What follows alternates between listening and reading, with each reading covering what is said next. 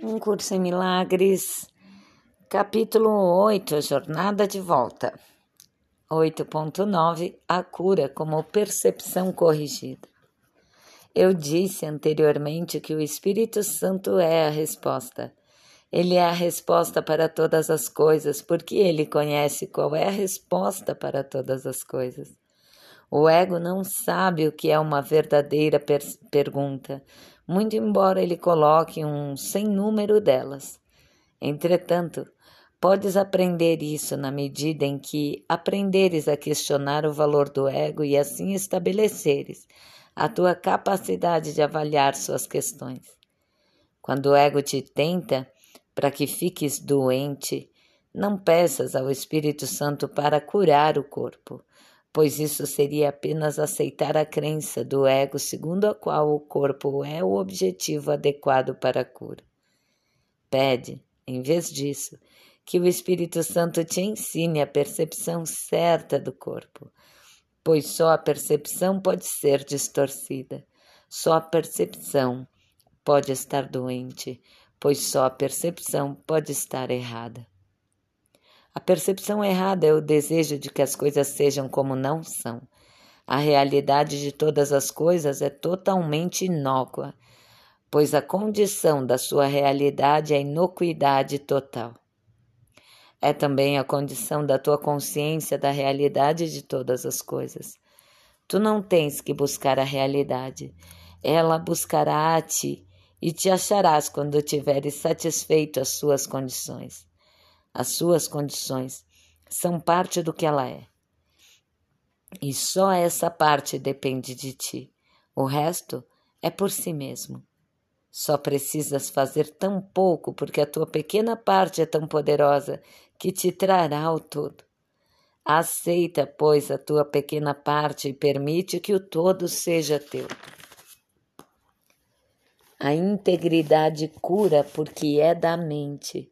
Todas as formas de doença, até mesmo a morte, são expressões físicas do medo do despertar. Elas são tentativas de reforçar o sono por medo de acordar. Esse é o modo poético de tentar não ver tomando sem efeito as faculdades da vida. Descanse em paz. Entre aspas. É uma bênção para os vivos, não para os mortos, porque o descanso vem do despertar e não do sono. O sono é afastamento, o despertar, união. Os sonhos são ilusões de uma união porque eles refletem as noções distorcidas do ego a respeito do que seja unir. Entretanto, também o Espírito Santo tem uma utilidade para o sono e pode usar sonhos a favor do despertar se tu lhes permitires. Como acordas é o sinal de como usaste o sono. A quem o deste? Sob orientação de que professor o colocaste? Sempre que despertas, desinspirado, não o deste ao Espírito Santo. Só quando acordas alegre é que usaste o sono de acordo com o seu maiúsculo propósito de fato pode ser drogado, entre aspas, pelo sono se tu usaste equivocadamente em favor da doença. O sono não é uma forma de morte, assim como a morte não é uma forma de inconsciência. A inconsciência completa é impossível. Só podes descansar em paz porque estás desperto. A cura é a liberação do medo de despertar e a sua substituição pela decisão de acordar. A decisão de acordar é o reflexo da vontade de amar, já que toda cura envolve a substituição do medo pelo amor. O Espírito Santo não pode distinguir entre graus de erro, pois se ensinasse que uma forma de doença é mais séria do que outra, ele, maiúsculo, estaria ensinando que um erro pode ser mais real do que outro. A sua, maiúscula, função é distinguir só entre falso e verdadeiro, substituindo o falso pelo verdadeiro. O ego que sempre quer enfraquecer a mente, tenta separá-la do corpo em uma tentativa de destruí-la. No entanto, o ego de fato acredita que está protegendo o corpo. Isso é assim porque o ego acredita que a mente é perigosa e que privar algo da mente é curar. Mas privar da mente é impossível, pois significaria fazer o nada do que Deus criou. O ego despreza a fraqueza, muito embora faça todos os esforços para induzi-la. O ego só quer o que odeia. Para o ego, isso faz sentido perfeito. Acreditando no poder do ataque, o ego quer atacar. A Bíblia te exorta a ser perfeito, a curar todos os erros, a não pensar no corpo como algo separado e a realizar todas as coisas em meu nome. Mas não é só o meu nome, pois a nossa é uma identificação compartilhada. O nome do Filho de Deus é um só e és exortado a fazer os trabalhos do amor porque nós compartilhamos essa unicidade. Nossas mentes são íntegras porque são uma só. Se estás doente, estás te afastando de mim. No entanto, tu não podes afastar-te só de mim. Só podes afastar-te de ti mesmo e de mim. Com certeza, já começaste a reconhecer que este é um curso muito prático e que de fato quer dizer exatamente o que diz. Eu não irei, iria te pedir que fizesse coisas que não pode fazer, e é impossível que eu pudesse fazer coisas que tu não possas fazer. Isso posto, e isso posto bem literalmente. Nada pode te impedir de fazer exatamente o que eu peço, e tudo argumenta a favor de que o faças. Eu não te imponho limites, porque Deus não colocou nenhum limite sobre ti quando limitas a ti mesmo. Deixamos de ser uma só mente e isso é a doença. Entretanto, a doença não é do corpo, mas da mente. Todas as formas de doença são sinais de que a mente está dividida e não aceita um propósito unificado. A unificação do propósito é, então, o único caminho de cura do Espírito Santo. Isso é assim porque é o único nível no qual a cura significa alguma coisa. O reestabelecimento do significado em um sistema de pensamento caótico é o caminho para curá-lo. A tua tarefa consiste apenas em preencher as condições do significado, pois o significado em si mesmo é de Deus. No entanto, o teu retorno ao significado essencial para o seu maiúsculo, porque o teu significado é parte do seu maiúsculo. A tua cura, então, é parte da sua maiúscula saúde, já que é parte da sua maiúscula integridade. Ele não pode perder isso, mas tu podes não saber disso.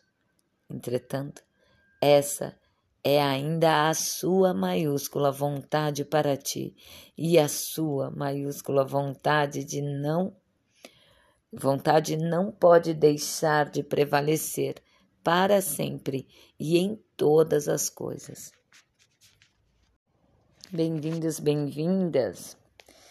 É bem importante uh, nessa reflexão ressaltar que não há nada que nos seja pedido que pudesse ser impossível para nós. Às vezes a gente diz, né? Ah, é impossível, né? O que Jesus fez é impossível.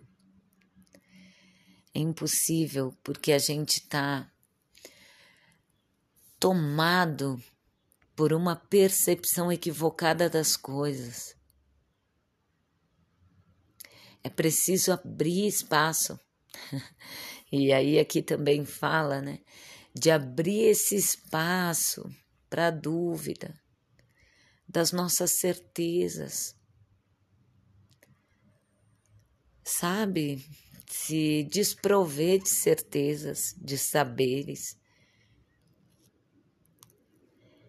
E mais uma vez, né, ele trata e fala aqui do nosso corpo, dessa nossa percepção, né? Há um único erro somente para ser corrigido, que é a nossa percepção equivocada da verdade do que somos. Acreditamos ser separados. E com base nisso a gente faz tudo o que faz e conduz toda a nossa vida. A vida que a gente acredita aqui, com início, meio e fim. Né? Como é que se diria? Crescer, reproduzir, morrer. Só que o que nos está sendo trazido aqui é que somos eternos, porque Deus não tem fim. Onipotente, onisciente e onipresente, sim. E se Ele é tudo o que é, eu também sou, e todas as coisas que eu vejo. Portanto,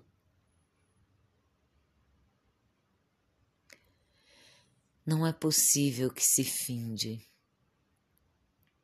a limitação, como diz aqui, né, está na nossa mente, na nossa mente, no nosso equívoco de separação.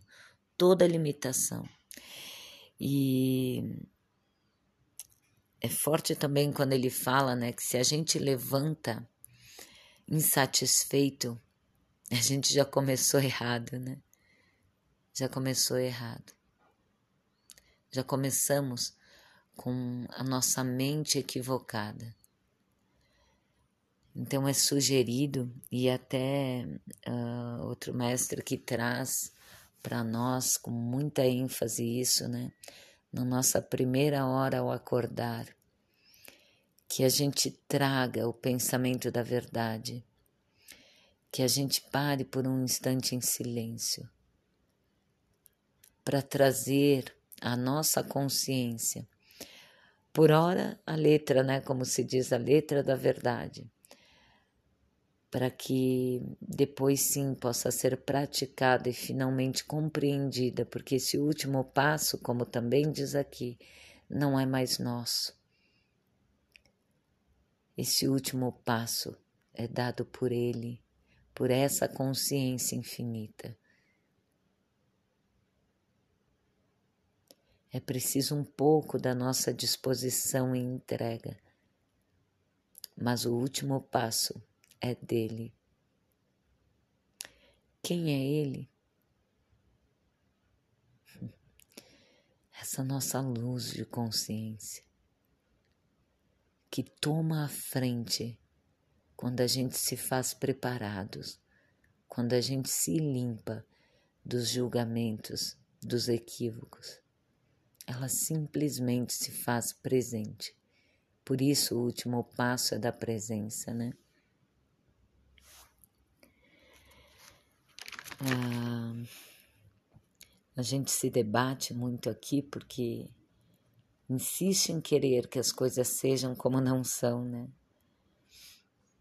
Insiste em dar veracidade às nossas percepções equivocadas e toda vez tropeçamos nós mesmos tropeçamos nas percepções que fizemos. E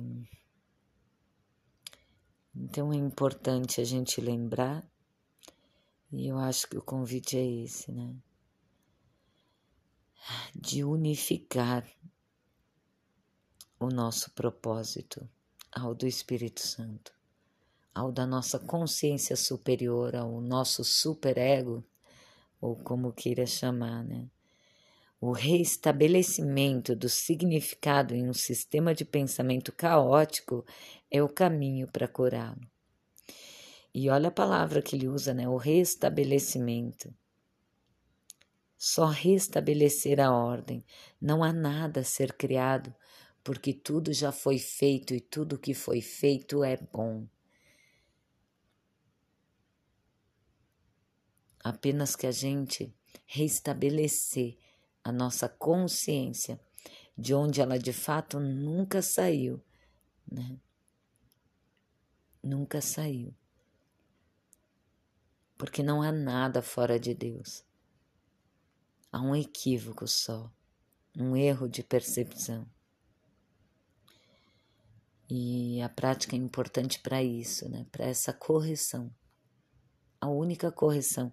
Ele fala, né? Não tem como a gente querer curar o corpo, enfim, querer resolver, dissolver nossos problemas, nossos pequenos enredos, dando mais veracidade a eles, porque a gente fortalece a crença equivocada, né? De que precisamos de algo de que não somos íntegros, de que não somos perfeitos, de que somos um corpo falível, separado e sozinho.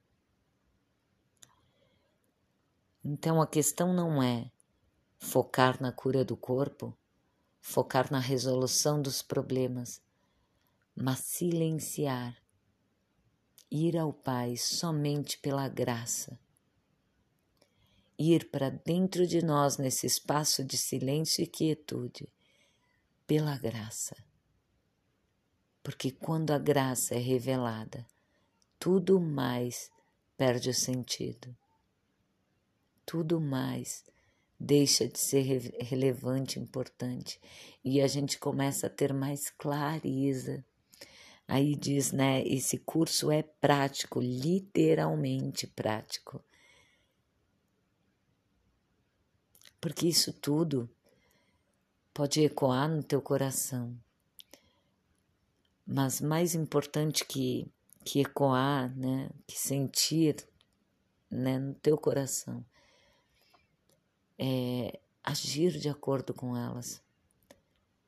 Refletir, sim, mas agir, observar as coisas com um olhar diferente, aberto, amplo, desperto para ver é preciso querer ver para ver.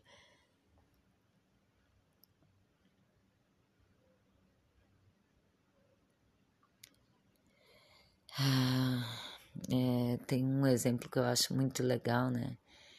Que até tempos atrás, né, tínhamos enquanto sociedade uma percepção de que a Terra era plana, quadrada, né?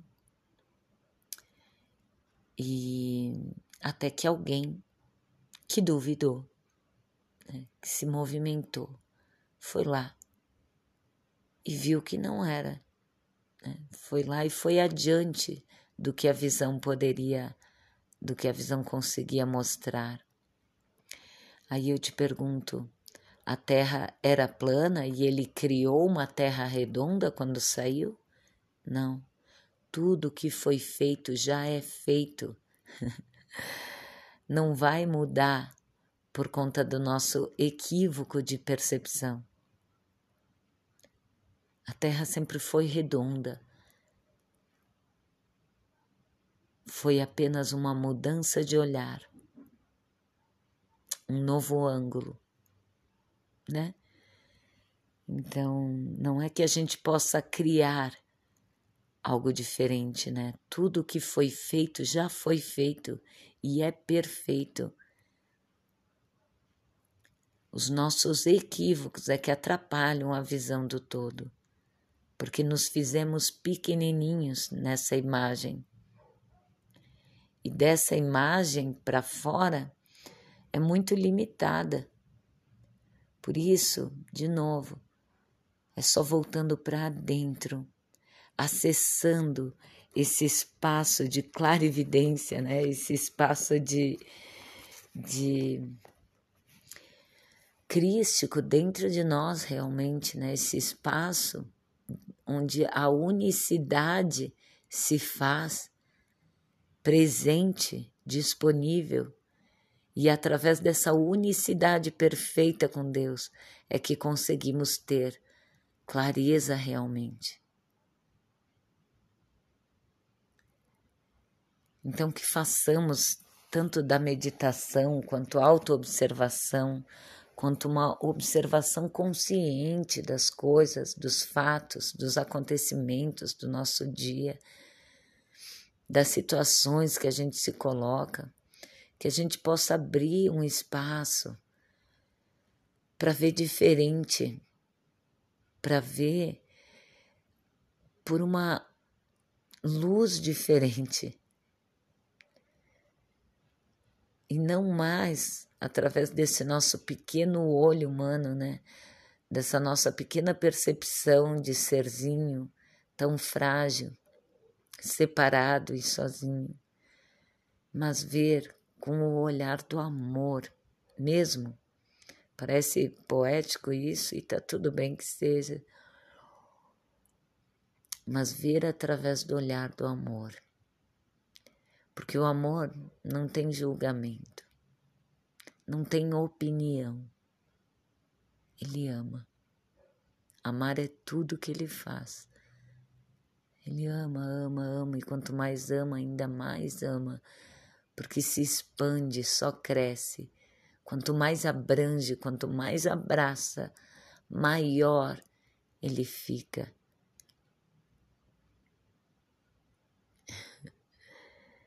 tipo isso. tipo isso. Até que logo, mesmo que por alguns breves instantes a gente realmente sinta o calor e o aconchego desse amor que nunca nos deixou só.